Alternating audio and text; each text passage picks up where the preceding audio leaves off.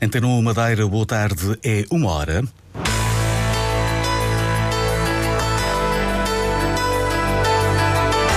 Antena 1 Madeira.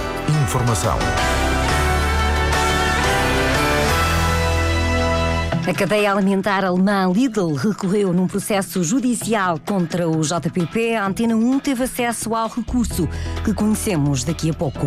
80 novos médicos internos iniciaram funções na Madeira, mas continua a haver falta de clínicos em algumas especialidades. Nesta edição, ouvimos a história de um parto realizado em plena via rápida. O Diário Regional conta com o controle áudio de Paulo Fernandes. A edição é de Celina Faria.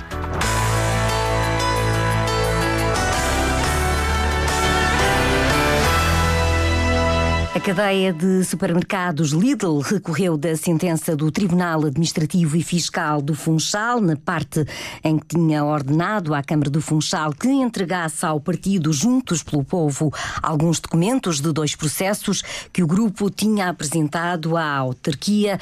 Antena 1 teve acesso ao recurso que já foi lido pelo jornalista Paulo Santos.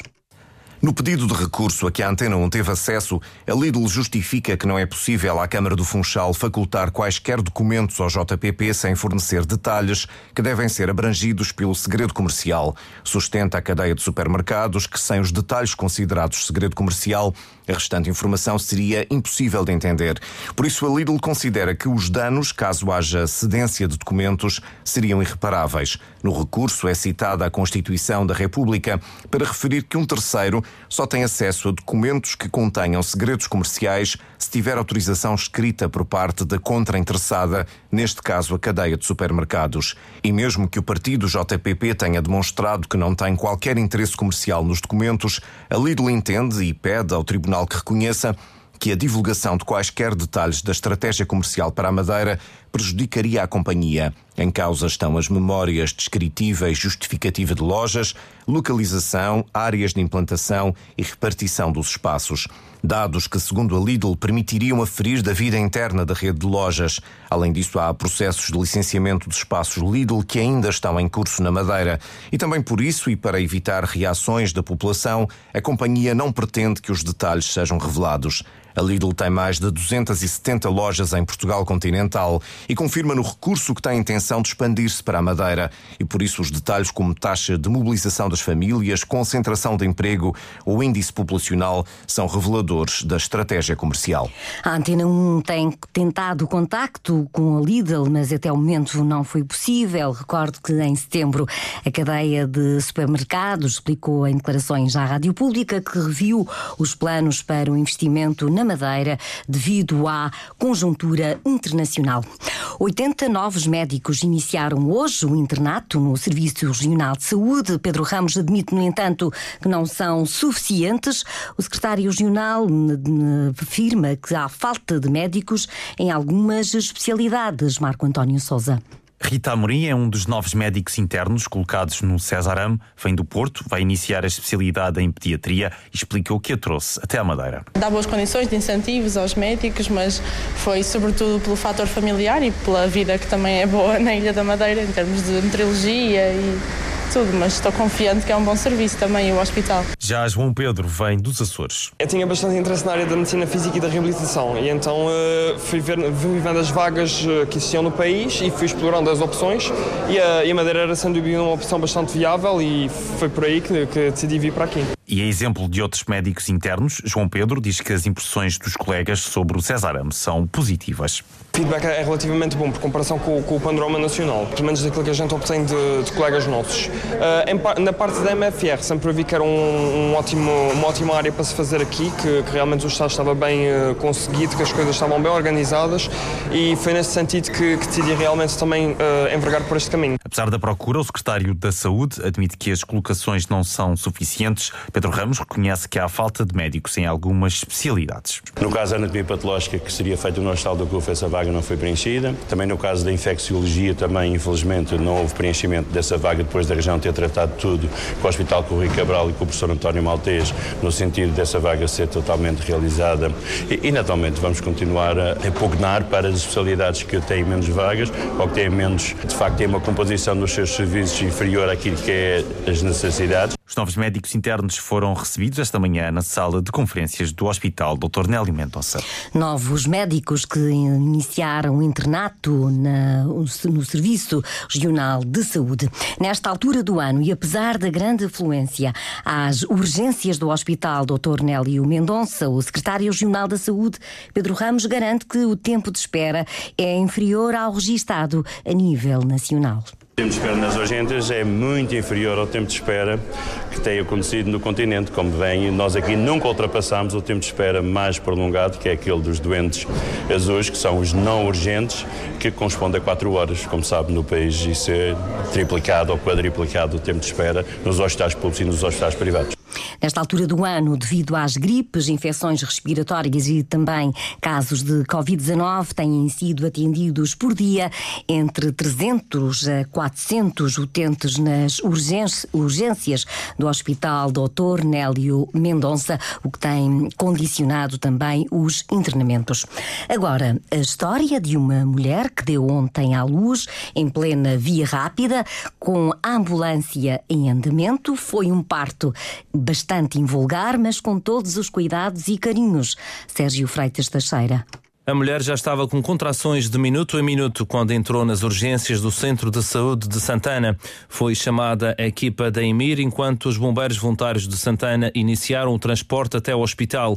Pelo caminho, a ambulância parou no Faial, no Porto da Cruz e depois em Água de Pena. Paramos por baixo do, do aeroporto. Aí já estava com, já tinha arrebentado as águas, o que leva a crer que o bebê ia nascer.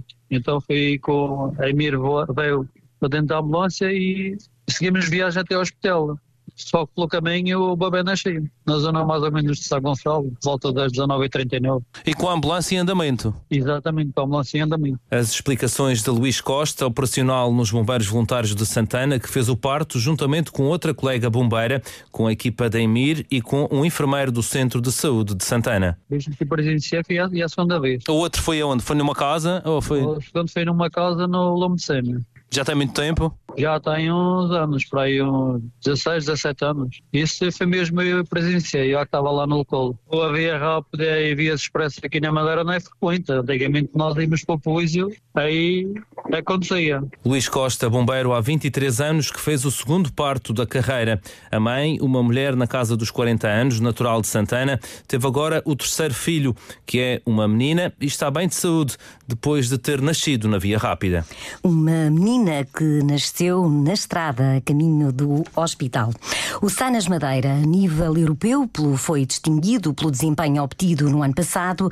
Em 2023, eh, realizou 107 missões de socorro no mar. As buscas e salvamento marítimos foram 51, entre os quais 15 resgates críticos. A maior atividade foi registada no mês de maio, com 11 missões de salvamento. O responsável pelo Sanas, Frederico Rezende, destaca destaca o trabalho realizado. A taxa de sucesso relativamente aos eh, salvamentos foi muito significativa.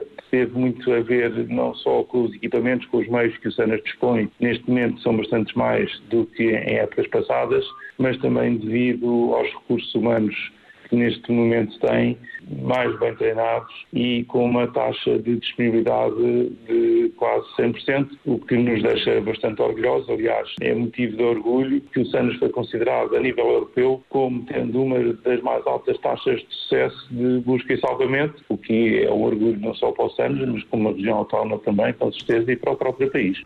No ano passado, nas praias, ao longo da época balnear, o SANAS prestou assistência a 512 pessoas, estiveram ao serviço 29 nadadores salvadores.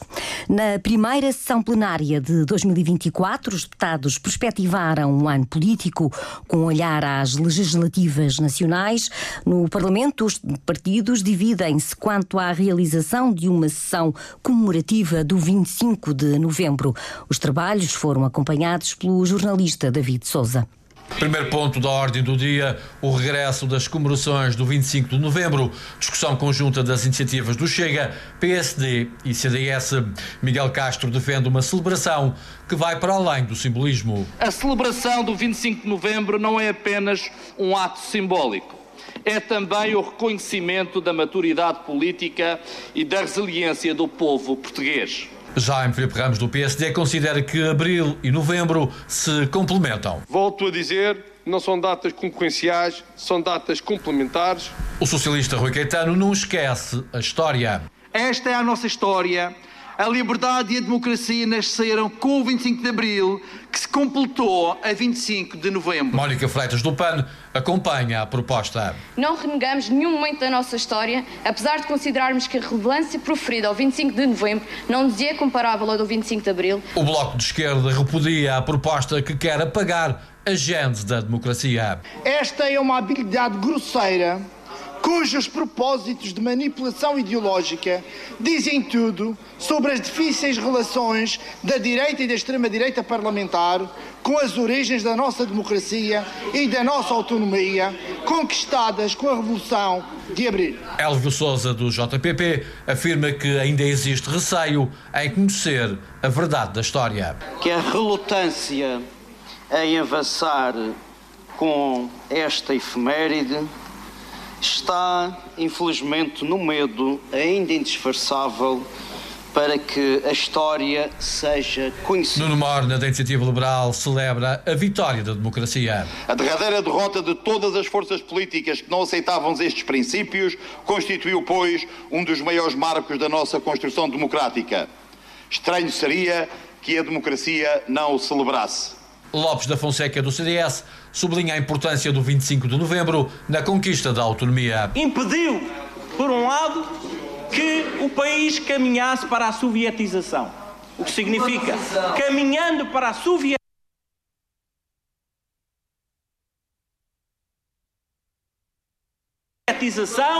não teríamos autonomias regionais. O PCP, por Ricardo Lume, refere que as propostas cheiram a mofo.